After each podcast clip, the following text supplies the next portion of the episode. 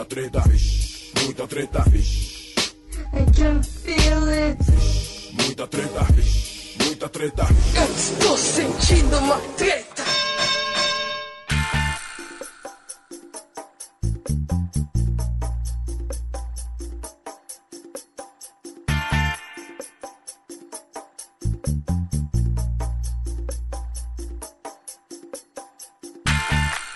Salve, salve, rapaziada, salve, salve, moçada aí, os nossos queridos ouvintes do Treta Talks.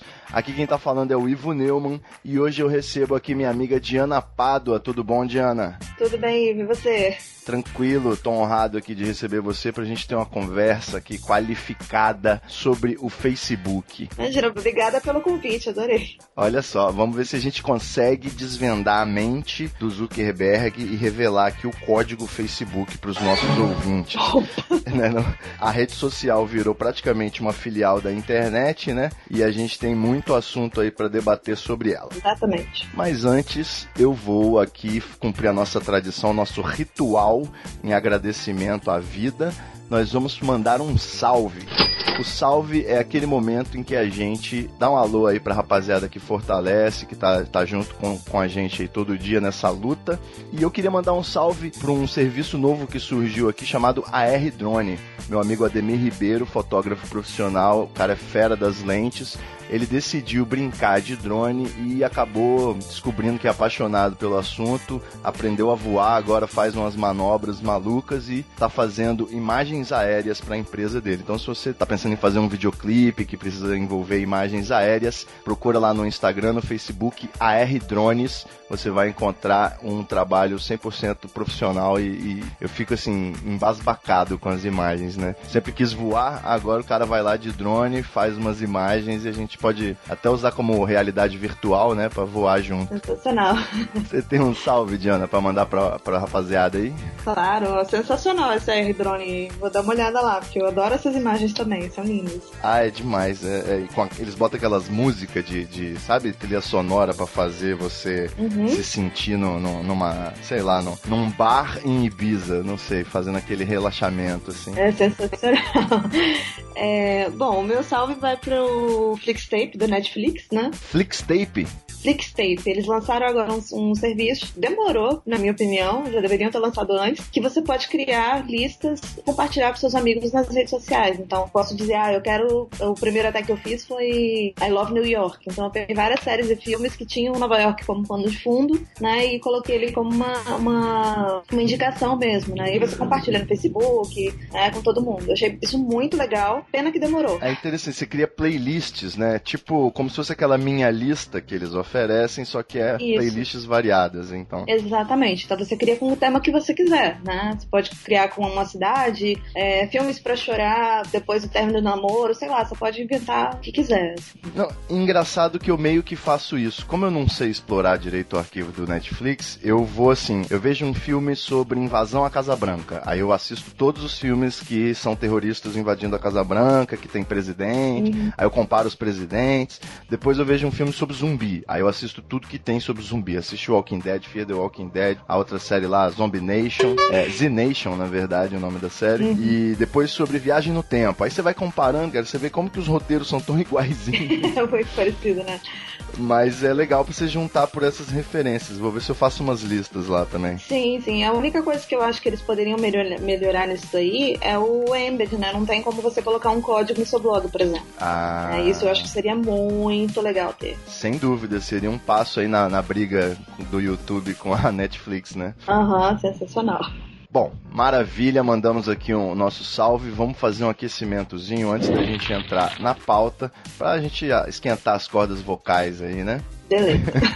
Você gosta então de, de séries em Nova York, né? Quem não gosta de uma série em Nova York, né? Aquele, aquele ar cosmopolita, aqueles, aqueles pubs, não é isso? Não, com certeza, sem dúvida. Nova York assim, é um, lugar, um dos lugares que eu quero muito conhecer. Eu sou muito de viagens, eu até sou de viagens mais diferentes, assim. Eu não gosto muito de ir pra lugares em que todo mundo vai, mas Nova York eu tenho muita vontade de conhecer. É, sem dúvida. É, uma vez alguém comentou, né? Se eu vivesse na época do Império Romano, eu ia querer conhecer o centro de Roma. Então hoje a gente vive nessa época, nessa era do capitalismo yankee, seria Uhum. você conheceu a meca, né, da sua civilização, o centro do mundo ocidental aí, digamos assim. Sim, sem dúvida. E duas séries que me, que me chamaram mais. a- Eu sempre gostei de Nova York por causa do Homem-Aranha, que eu lia, né? Os revistinhos do Homem-Aranha, eu gostava muito. Uhum. Mas eu, eu tô dando uma olhadinha aqui nessa Flixtape que você comentou. Tem duas séries que realmente fazem a gente, o coração balançar aí por Nova York, né? Uhum. Que é How I Met Your Mother, é aquela série que tem tanta piada interna sobre Nova York que você se sente um nova-iorquino depois de assistir, né? Gente, eu amo I Met Your Mother. Eu amo Barney. pra mim ele é melhor. Tipo assim, ever. E quem você seria em How I Met Your Mother? O Barney? Não, acho que eu seria a Lily. A Lily? A Lily é de... É. Todos eles são demais, né? Não, eles são. Eu tenho um amigo aqui que ele é tão igual ao Barney Stinson que simplesmente ele me faz sentir como se eu fosse o Ted Mosby. Ai. Na verdade, eu acho que eu seria, assim, em termos de personalidade, mais parecida com a, Ro com a Robin, mas eu acho ela meio chata, pra te falar a verdade. A Robin você sente raiva dela até, até o final, no final você sente mais raiva ainda, né? Não sei o que Exatamente. acontece. Mas o dessa série aí, a única coisa assim que eu realmente não consigo explicar é o relacionamento do Barney com a Robin. Foi uma coisa assim meio que pra mim foi meio forçada de barra pra dar uma esticada na série Uhum. e ficar ali, né, no elenco, manter o triângulo amoroso ali entre eles. Mas na verdade a grande mensagem é que o, o, o Barney Stinson e o Ted, eles têm uma tensão sexual ali entre eles muito grande, né? Os dois que nasceram um pro outro. Verdade. Uma outra série que eu acho que assim, a gente acaba suspirando por Nova York também é Mad Men. Aquela época aí, nos anos 60, 70, um, a época de prosperidade, estava tava começando a virar uma grande metrópole, na verdade se consolidando como a maior metrópole. Aquela época das, dos produtos de luxo, as grandes campanhas do capitalismo começando, e aí que surgiram grandes clichês da publicidade, né? Sim. Até hoje. Quem você seria em Mad Men, já que a gente fez essa pergunta aí? Eu acho que eu seria a Peg. A Peggy Olson, né? Com certeza.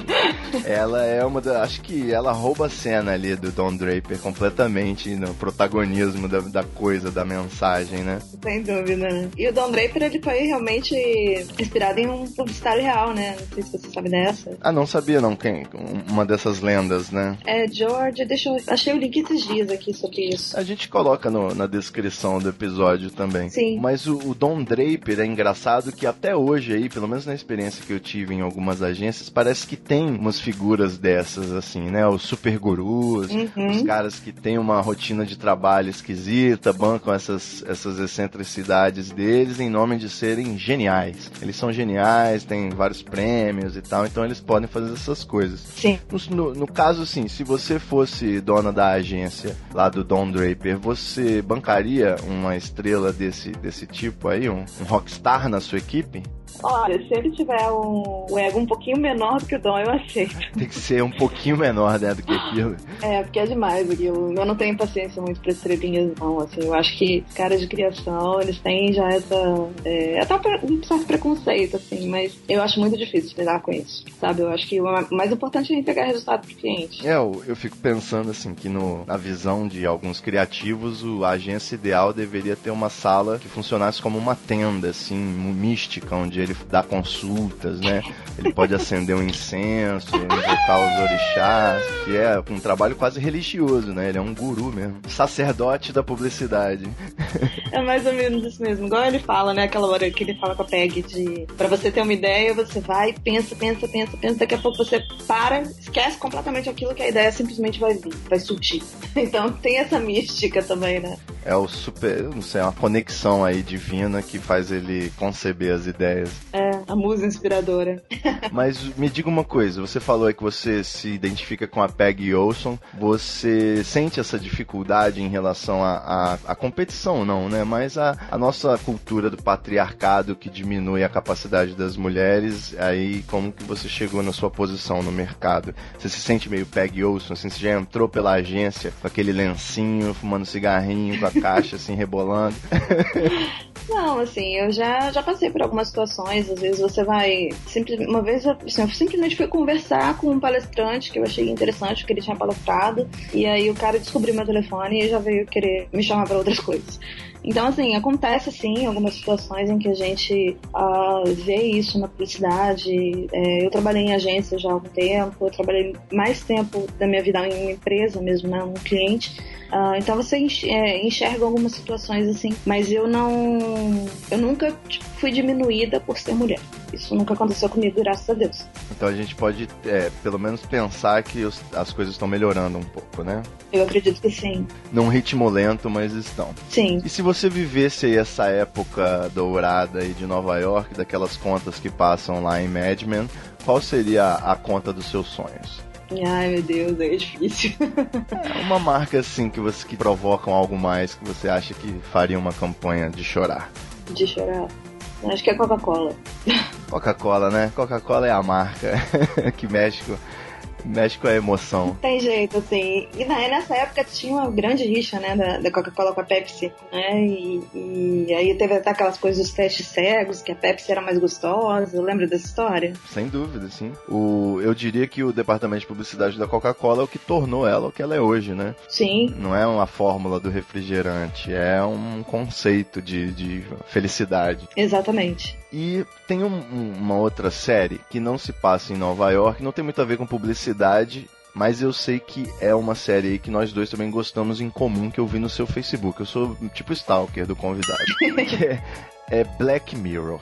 Black Mirror para mim é uma das melhores séries, é a série assim mais atual, né, a que fala mais sobre essas questões de é, nosso mundo atual, mundo moderno, e é uma série muito chocante. Minha mãe, por exemplo, ela não curtiu muito não, é muito forte, né? principalmente já começa no primeiro episódio aquela questão de terroristas fazem uma refém e o primeiro-ministro britânico teria que transar com um porco em rede nacional, transmitindo para todo mundo uhum. para poder salvar a refém. São coisas, são grandes dilemas da, do, da vida moderna moderna. Qual episódio de Black Mirror, assim, você gostou mais? Bom, eu gostei muito desse primeiro, porque eu realmente achei bem chocante. É um primeiro episódio, assim, que te prende loucamente, né? Ele é o piloto, né? Pra você já ver o que, que a série é. É, e eles conseguem passar isso muito bem, assim. Aquela coisa, né, da, da, da coisa do stalker mesmo, né? De todo mundo, do voyeurismo, das pessoas acompanhando tudo aquilo no YouTube, ao vivo e nas redes sociais. É muito louco isso. Com certeza. Né? Então, essa coisa das redes sociais foi bem forte. Mas eu gostei muito também do primeiro da segunda temporada, em que é de inteligência artificial, que a mulher ela perde o marido dela e aí ela, ela entra para um programa que recria a personalidade dele por meio da inteligência artificial. Eu achei isso muito doido. É tipo aquele filme Her, né? Você acaba se apaixonando por uma inteligência artificial. Só que no caso era do próprio marido dela, não é isso? Sim, sim. E aí eles pegam isso pelas coisas que ele compartilhava nas redes sociais, né? Eles pegam a personalidade dele por conta disso. É muito doido. Eu acho incrível como que a gente, o avanço tecnológico, ele conduz a gente novamente às questões mais básicas de filosofia, né? Uhum. Essa da inteligência artificial vai ter que fazer a gente pensar o que é o ser humano, Sim. né? O que é uma pessoa, o que é a pessoa que tem direitos e, e tudo mais. A rebelião das máquinas vem por aí, né? É verdade, tá certo. Eu gosto muito do episódio número 2 da primeira temporada mesmo, uhum. que se chama 15 milhões de méritos, uhum. em que o, o personagem personagem Bing, ele pedala, né, para poder. Eles vivem numa, num mundo distópico lá em que as pessoas elas têm que ficar pedalando e vivem é, em celas é, em que ficam passando a programação o tempo todo e passa propaganda, você é obrigado a assistir porque para pular ou fechar os olhos você teria que pagar, uhum. enfim. Você tem uma conta virtual de méritos e vai consumindo e produzindo, pedalando, né? Uhum. Parece muito as academias, né? As pessoas fazendo exercício, assim, aquela coisa como se fosse um trabalho, uma coisa triste. Sim, é muito eu, eu não sei. O que, que você faria com 15 milhões de méritos? Você ia tentar a sorte no programa de talentos lá ou você ia preferir gastar com aquelas comidinhas, aquelas coisas sem graça lá? Eu odeio rotina, eu odeio aquela coisa de todo dia saber que eu tenho que acordar acordar e ir lá pedalar para poder, sabe? Não, eu preferia, acho que eu ia tentar a sorte. E você? Não sei, porque aquele programa de, de talentos lá, ele é bem obscuro, né? Eu, eu não sei, a pessoa vai para cantar e é convidada para ser uma atriz pornô, coisa meio... Não, é meio doido mesmo aquele negócio, mas eu acho que, que, que eu ainda tentaria, assim, eu não, não ficaria ali naquela rotina a vida inteira, não. Com certeza. Agora, o que eu achei engraçado é que, ao mesmo tempo que a proposta da série ela é mostrar como as coisas são assustadoras, né?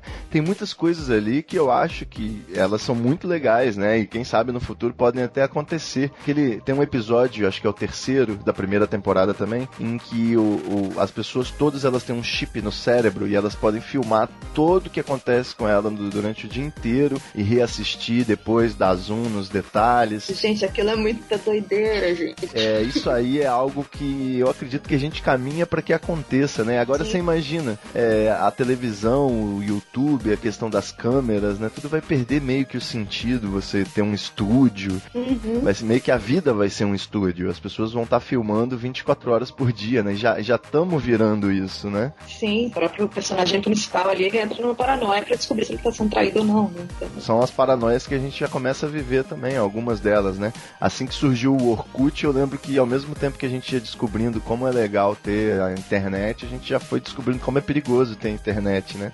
Exatamente. Descobre a senha, compartilha a senha, é complicado. Sem dúvida. Quem é essa vaca que comentou no seu perfil? Ah, enfim, tem isso. Bom, treta súbita é o momento que o convidado precisa sair de cima do muro, tomar um partido e decidir uma ambiguidade aqui. Eita. E a treta de hoje vai ser Mario ou Sonic? E por favor, não vai me perguntar quem é Mario, né? não, não, não vou te perguntar não, pode ficar tranquilo. Mas a minha resposta é Mario, sem dúvida nenhuma. Mario! o Sonic é um muito esquisito no meu gosto, assim. Eu sempre fui fã da Nintendo loucamente fissurada pela Nintendo. Você tinha o Super Nintendo? Eu tinha. Do Mario eu tinha todos os jogos. E dos outros também que eu tinha, Street Fighter, é, F-Zero, Rock and Roll Racing. Eu adorava a trilha sonora de Rock and Roll Racing. É muito bom. Até hoje eu jogo no emulador só pra ouvir as musiquinhas do, nos beats. É demais, né? Born to be Wild. Eu vou ter que fazer um protesto aqui porque eu sou Team Mega Drive, Team Sega. Ah. Eu, eu aprendi a vida dos games. Eu, na verdade eu joguei muito Atari também, joguei joguei o Master System, mas o Sonic para mim foi uma coisa muito, muito revolucionária. Eu achava o Mario lerdo, eu ficava, achava sem graça, eu ficava nervoso porque ele não corria. E o Sonic é aquela coisa mais fluida, pega moedinha, enfim, não sei. Acho que eu gost... acabei gostando mais do Sonic mesmo, mas o Mario é o, o rei aí do pedaço, né? Eu gostava muito de jogos de menina, né? Então, assim, acabava que, por exemplo, o Alex Kidd eu adorava. Com certeza. O Master System. Jogar Jokenpô, né? Com o chefão. Aham, uhum, era super legal. Quando ele entrava na fase da água, a gente adorava aquilo. É, Jokenpô, pra quem não sabe, aí é pedra, papel e tesoura, né? Provavelmente uhum. em japonês. Isso. Diana, vamos então pra nossa querida pauta. Vamos embora.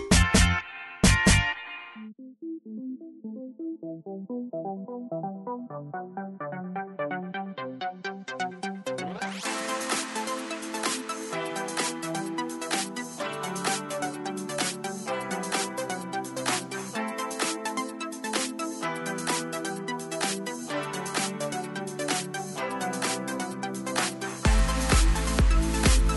Diana Pádua, nós vamos conversar aqui sobre o Facebook, esta famigerada rede social.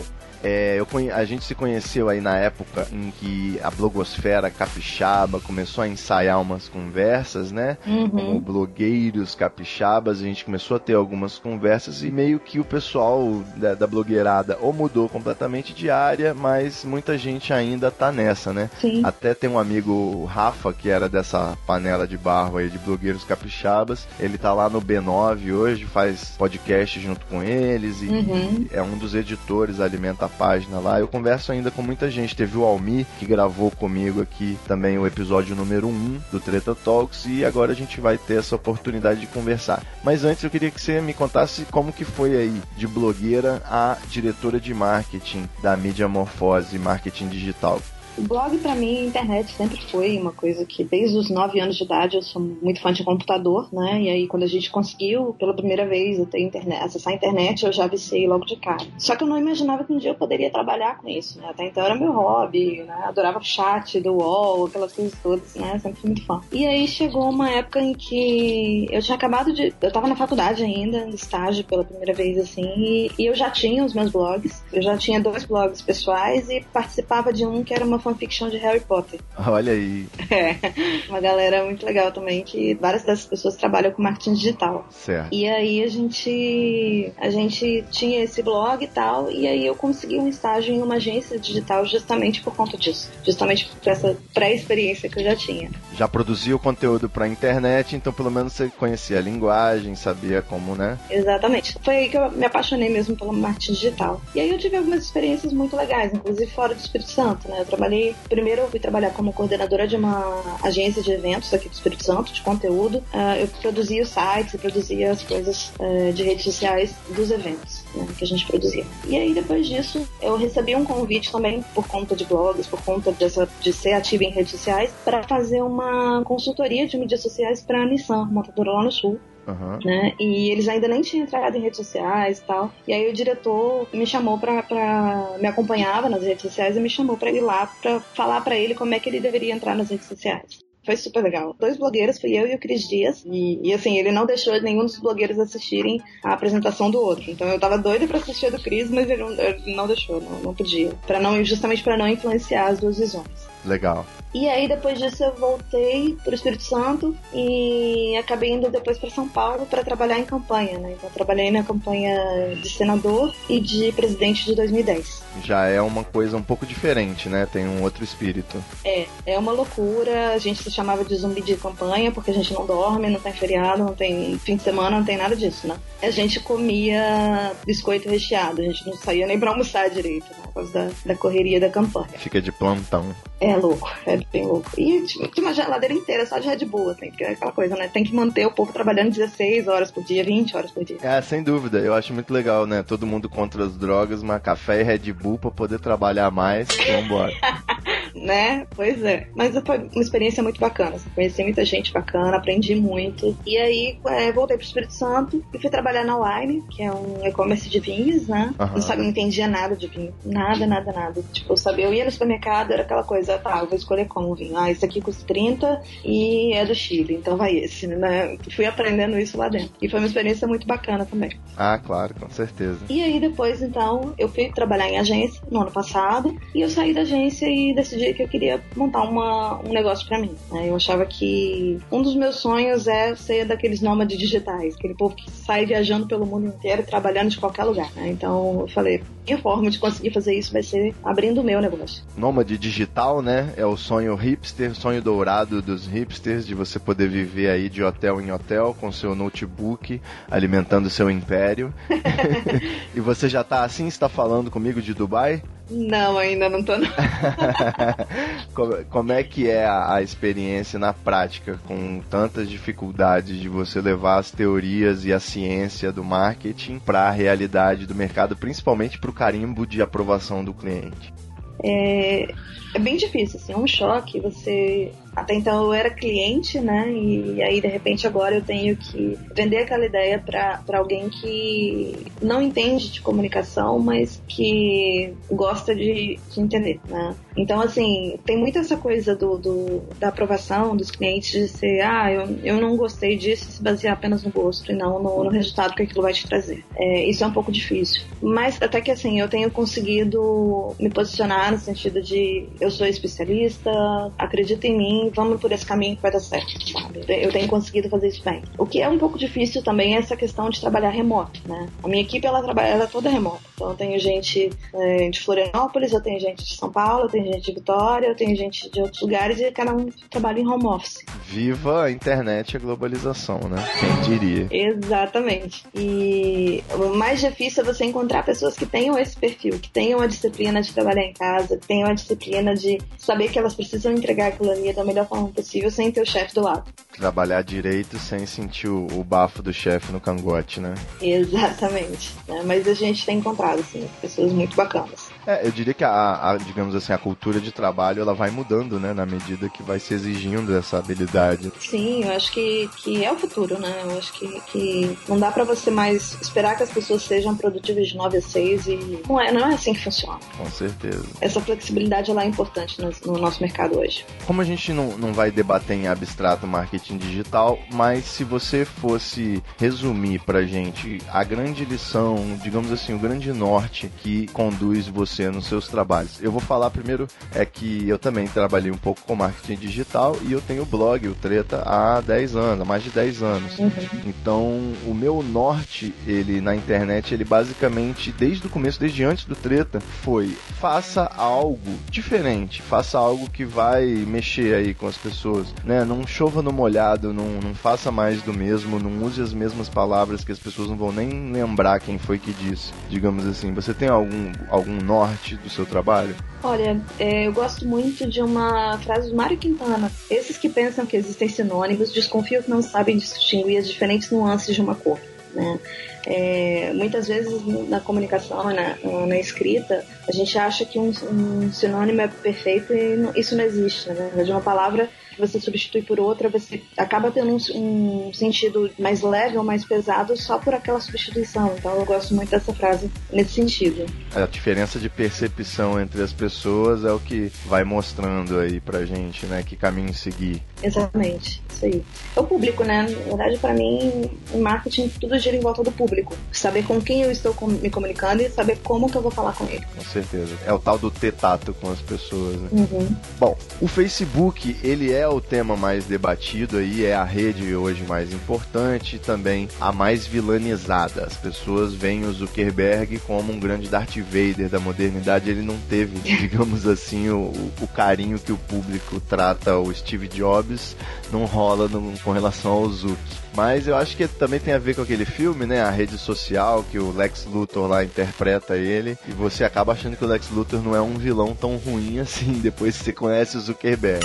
Você, né? você concorda, assim, você colocaria, se você fosse São Pedro, você ia botar o Zuquita da galera aí no, no céu ou no inferno? Você acha que o Facebook é vilão ou é apenas a rede mais importante? Não, eu acho assim, não é, não é tão 880, né? Mas, mas eu sou mais mais do Team Ok, Zucker, gosto de você. Assim. Não é que eu. Não tanta pessoa em si, mas eu acho que o Facebook é uma rede importante, é uma rede que tem mudado a forma como a gente pensa a internet. E eu acho que, que muito do que a gente vê de vilanizando o Facebook tá muito mimimi. O brasileiro é muito mimizento. Vamos combinar. Acho que a internet, como um todo, ela fica reverberando, né? Tudo quanto é essa discussão aí. Sim, sim. Eu acho que. Mas eu acho que o Facebook é uma rede importante, ele é uma rede que que trouxe muita gente pra internet. Sem dúvida. Minha mãe, por exemplo, a única coisa que ela sabe fazer é navegar no Facebook. Né? Buscar no Google ela não sabe, mas ela sabe ver as coisinhas dos amigos e curtir e comentar. Sim, é feito para isso, né? Uma navegação mais intuitiva e você aprende aquilo ali e já tem tudo que você precisa. Sim. Eu, assim, eu enxerguei como que o Facebook fez bem para minha avó, né? Que para minha tia avó, como que elas gostaram de estar em contato com a família, com os amigos e eu até comecei a projetar rascunhar aí um, uma ideia de fazer um projeto de levar internet e tablets né, em asilos para poder fazer uma inclusão social pelo, pelo Facebook com os idosos. Que bacana, gostei disso é uma coisa assim que eu tenho certeza que tem muito neto precisando de conselho de avô e de avó que estão aí jogado, não tem contato nenhum porque o neto não conversa mais, né? Ele só tecla. Então acho que de repente botar os coroas no Facebook pode ser muito legal. Sim, eu acho também. Com relação a esse, esse lance da vilanização, é, eu tenho um paralelo semelhante com a Rede Globo, né? Uhum. A Rede Globo, ela é uma empresa terrível de uma família que tem uma tradição desde o Império Colonial. E a gente, desde o Império Colonial, é ótimo. Né? O Império Colonial é uma nova escola de samba do Rio de Janeiro. Acadêmicos do Império Colonial. E a Rede Globo é, é de uma oligarquia, de uma família muito rica, e eles têm várias afiliadas que são os líderes políticos, os coronéis dos estados, e eles manipulam e tudo mais. Só que ao mesmo tempo é a, o tratamento ético da Rede Globo que dá a famosa a, a união social, né? a coesão do, do discurso. Então, da mesma forma, o Facebook Facebook. É, ao mesmo tempo em que a gente pode dizer que ele manipula a informação, a mídia manipula a informação, sempre foi assim, né? Uhum.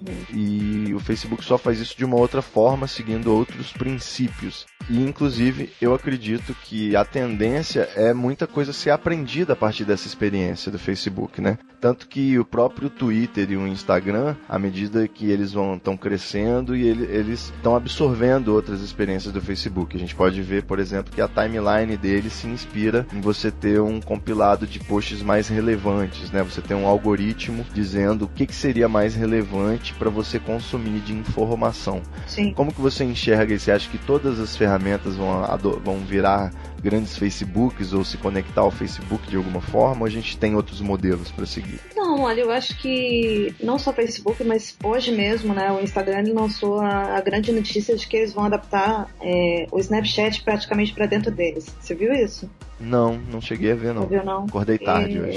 tá. Na verdade, eles pegaram, criaram um, um recurso de memórias que é basicamente o Snapchat dentro do Instagram. Eles tentaram comprar e não conseguiram, né? Então, aí eles foram lá e copiaram o código. Copiaram praticamente. Olha o Kibe!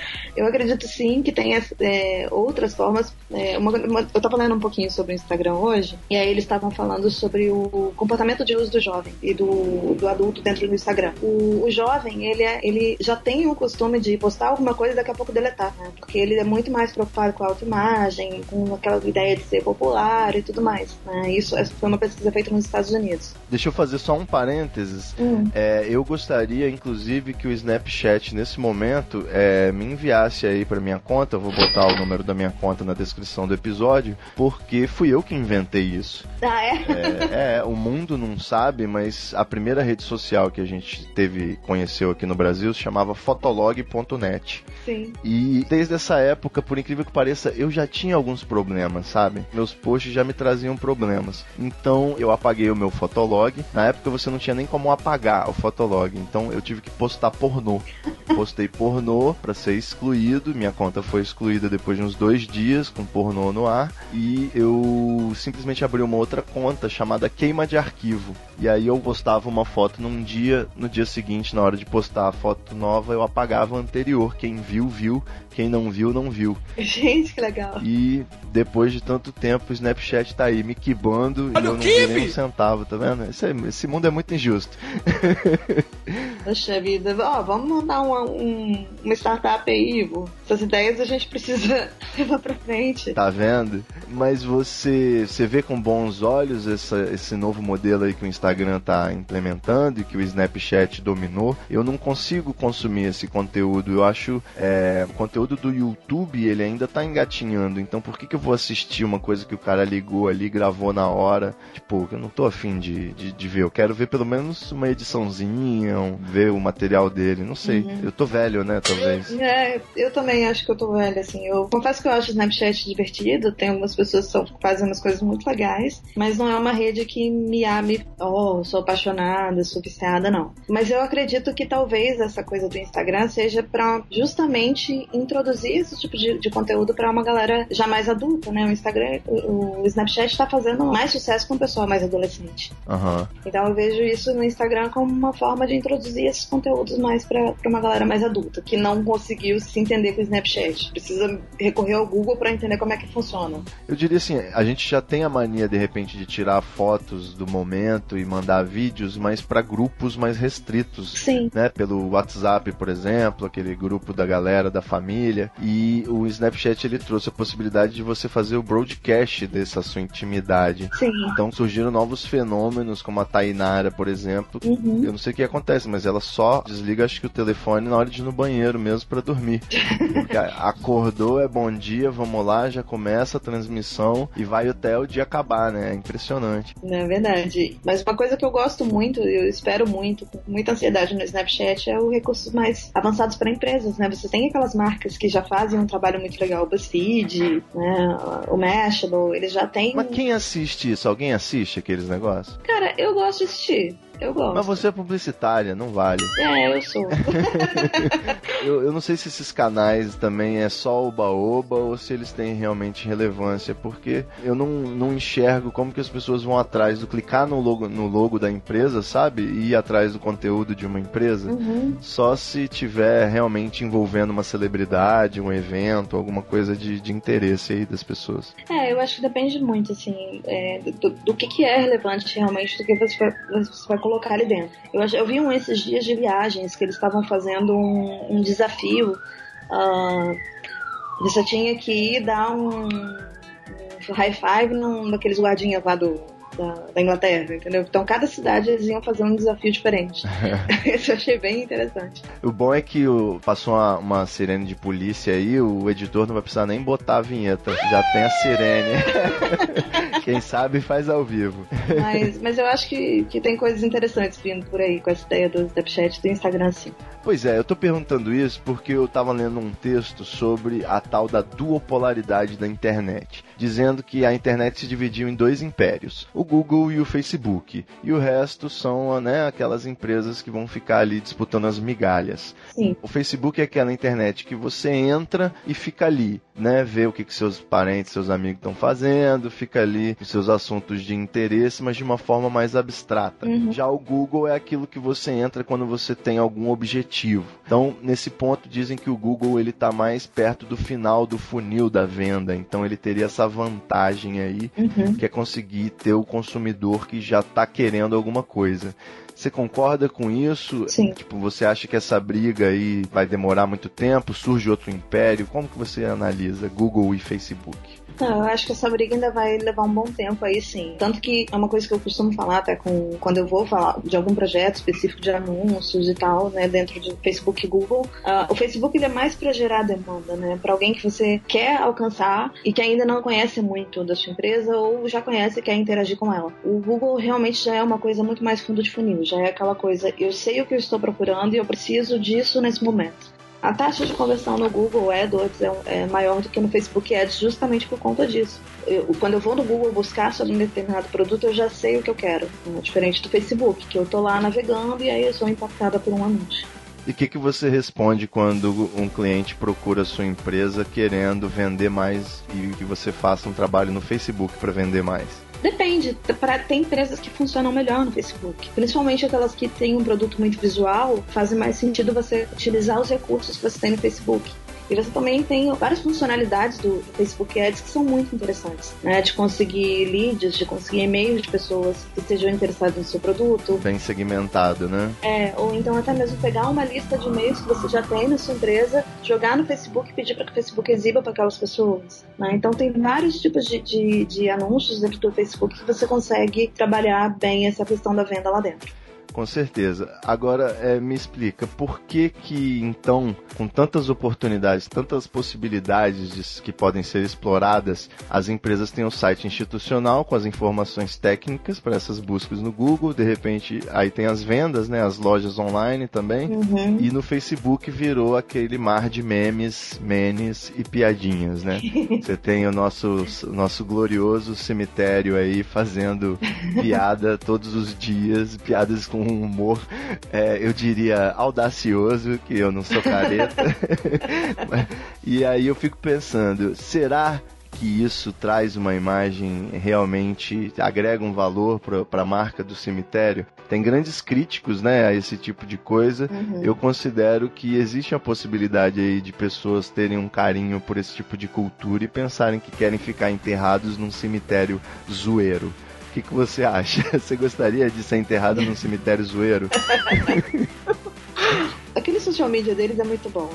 É um cara que tem, é talentoso. Isso é inquestionável, né? O cara sabe o que tá fazendo, assim. Mas realmente existe sim essa crítica muito pesada em cima disso, justamente por conta de uh, resultados. Será que isso realmente traz mais vendas, traz mais ah. resultado para a empresa? Sem né? dúvida. Querendo ou não, o cemitério é uma empresa. Tem que pagar as contas. Exatamente. Então existe sim essa, essa crítica em cima disso, né? Qual é o objetivo dele fazer aquilo? Se é só realmente buzz pelo buzz, né? Buzz pelo buzz eu não concordo muito para empresas, né? mas eu acho que se tiver realmente um resultado que se comprove, aí sim eu acho que de repente vale a pena. Eles acharam um jeito de serem bacanas e de terem um, um alcance muito maior do que o normal.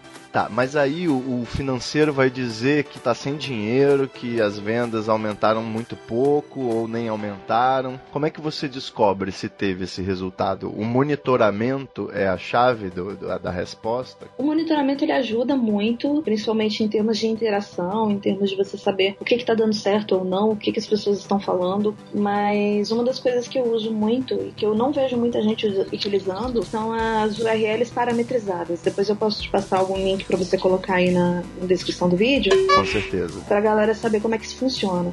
Mas é basicamente um código que você gera dentro de uma página do Google mesmo, né? Que são as UTMs. E ali dentro você diz, olha, esse link, esse clique nesse link veio do Facebook, veio de redes sociais, veio da campanha tal, na data tal.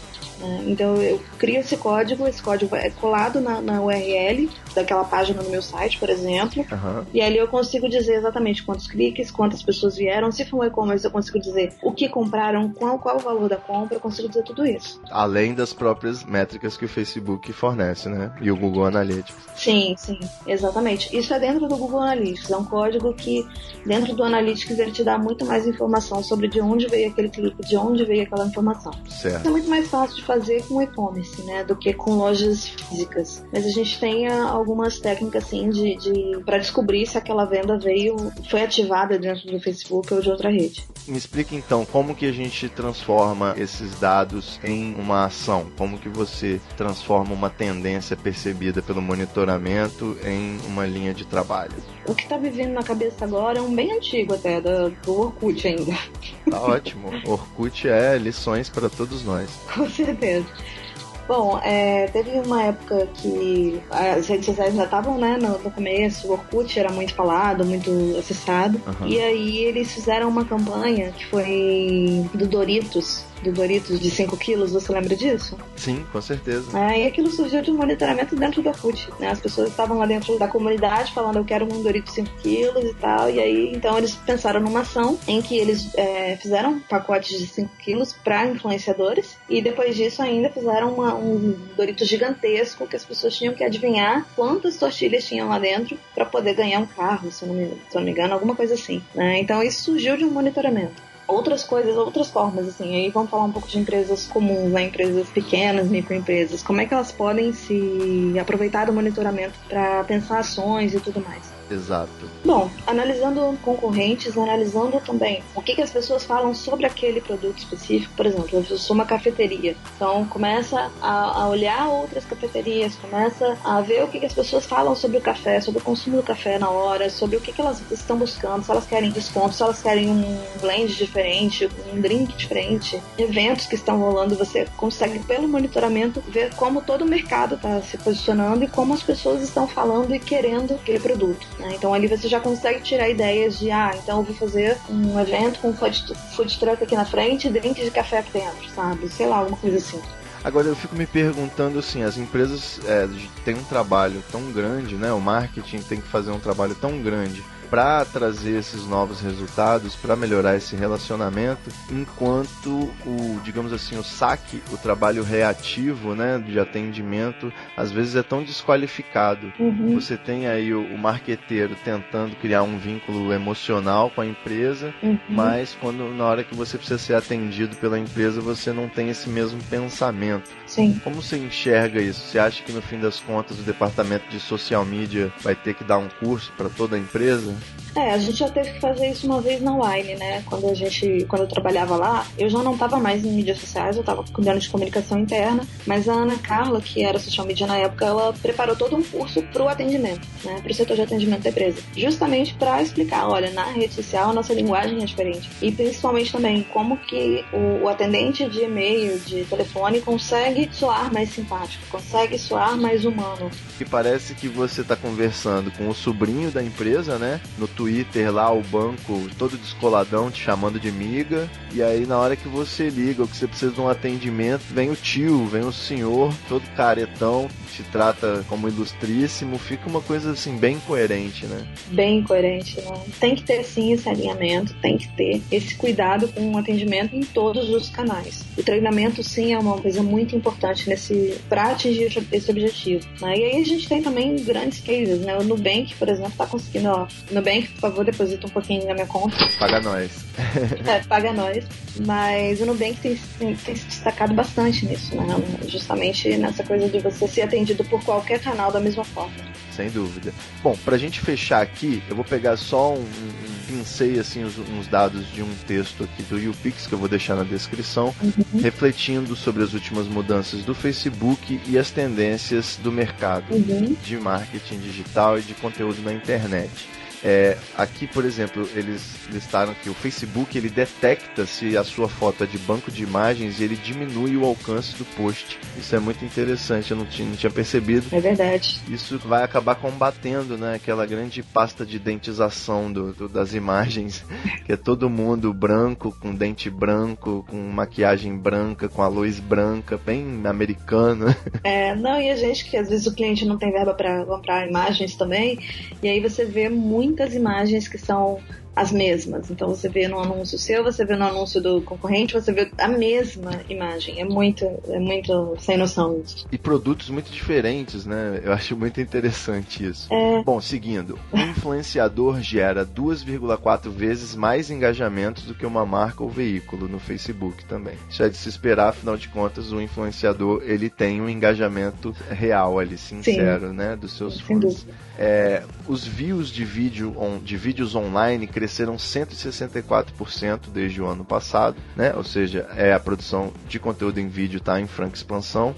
Os vídeos vistos no celular geram mais envolvimento da audiência e recebem mais comentários que os vistos no navegador do computador, né? Uhum. E três dos cinco aplicativos mais usados por adolescentes nos Estados Unidos pertencem ao Facebook. Os outros dois são o YouTube e o Snapchat, que a gente comentou. Uhum. Eu presumo que sejam né, o Facebook, o Messenger e o WhatsApp, não é isso? É o... o Instagram, né? Instagram também. Isso. 60% dos millennials dos Estados Unidos preferem ficar sem o Facebook do que sem a Netflix, mas nisso aí eu acho que é sem. Eu tô junto com ele. Nossa, por favor, corta meu Facebook, mas não corta minha Netflix. De jeito nenhum. E o Facebook Live tem 10 vezes mais comentários do que os vídeos comuns no Facebook. E, e, os vídeos comuns eles já têm um engajamento maior do que quando você joga um link, né, de um Sim. vídeo na sua página. É, isso é coisa até do algoritmo do Facebook, né? Ele tem priorizado muito vídeo. Sim. E principalmente Facebook Live. E 48% da audiência do Facebook Live vem de compartilhamentos, né? De shares e não da base original de fãs da página. Uhum. Mas é reflexo também do Facebook estar tá priorizando isso nas timelines. Isso aí. E que tendência você, você enxerga pra gente com relação ao Facebook? Você está preparada para a próxima notícia que o Facebook vai mudar o algoritmo de novo e agora só gatinhos que vão ser prioridade na timeline? Ai, gente. Não, é, chega a ser engraçado essa, essa discussão toda, né? Porque, assim, na verdade, o Facebook ele já vem. Isso não é novo. Ele já vem fazendo isso já há bastante tempo, né? De diminuir o alcance da cidade. É, desde que surgiu, né? é uma curva só. é, desde que ele começou a cobrar por post impulsionado, ele já faz isso. Então não tem jeito. Com certeza. Mas assim, eu acho que sim, eu tô preparada e eu vejo sim a grande tendência agora é vídeo. Facebook Live, o Snapchat, o Instagram, todos eles agora estão cada vez mais tendo o vídeo quando, como o grande formato. Começa a produzir vídeos. Essa é a minha dica para todo mundo aí. Maravilha. Começar a produzir vídeos. Eu também dou essa, costumo dar essa dica. Eu tô começando a produzir áudio primeiro, que é para eu ir treinando no, no Sony Vegas. Isso aí. Vamos fechar com um estudo de caso bem rápido. Suponha que um cliente te procurou aí num, num, jantar, uma coisa rápida, e ele foi te testar. Ele falou assim: Olha só, eu tenho um podcast, eu acabei de lançar o podcast, se chama Treta Talks. O que, que você recomenda para mim? Você acha que eu vou trabalhar no Facebook mesmo? O que, que você, assim, de cara? Eu sei que a cabeça de publicitário já pensa rápido com relação a essas coisas. Uhum. Quais as dicas que você dá aí pro Treta Talks pra gente bombar aí com marketing digital?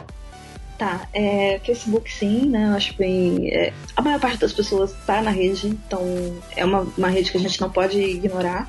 Né? Uma dica de transforma isso num videocast, né? Olha, já olha. fica a dica aí também. Vou ter que, vou ter que passar maquiagem. Enfim, desculpa, mas vai ter que ser. E eu acho assim, o e-mail ele tem sido muito, muito relevante também. Tá? O e-mail marketing, as pessoas têm até um, um pé atrás, é um formato antigo, não sei o que, mas ele tem realmente tra trazido boas, bons resultados. O e-mail é o bom e velho e-mail, né? Nunca falha. Nunca falha. Um, uma curadoria de conteúdo bacana, e aí você já começa a, a ter um relacionamento muito melhor com, com as pessoas, né?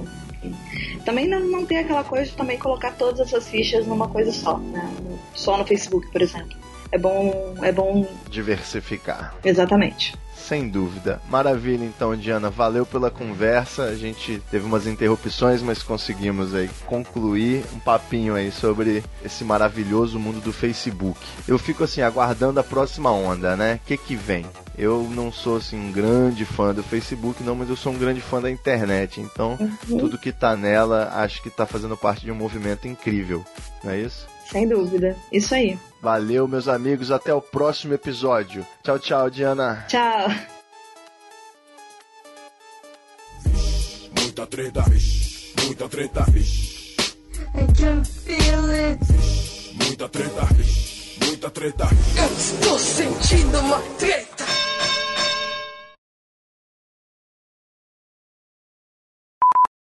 Olha, é, eu gosto muito de uma frase do Mário Quintana até, que era. É... Ah, deixa eu lembrar agora. Eu pensei de ter isso. É, sem problema. Se quiser procurar no Google. Deixa eu ver, peraí. Não, não é do Mário Quintana, é essa. Não, na verdade, da, é, do Mário Quintana tem uma que é.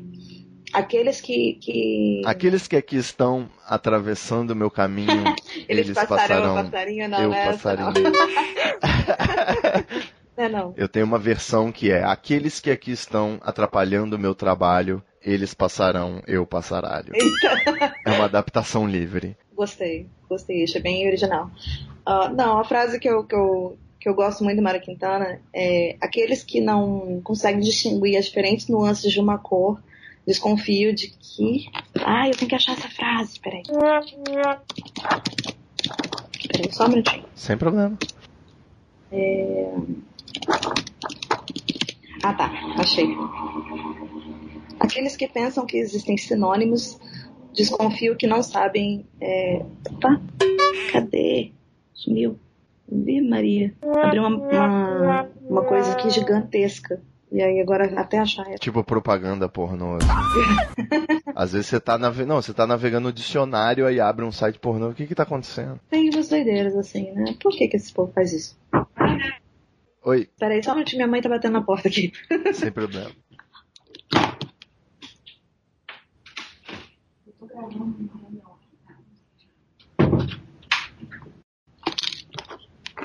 Ela me ligou duas vezes, aí agora veio falar aqui em casa. Ainda bem que não é um incêndio, né? Se fosse um incêndio, eu ia me sentir culpado.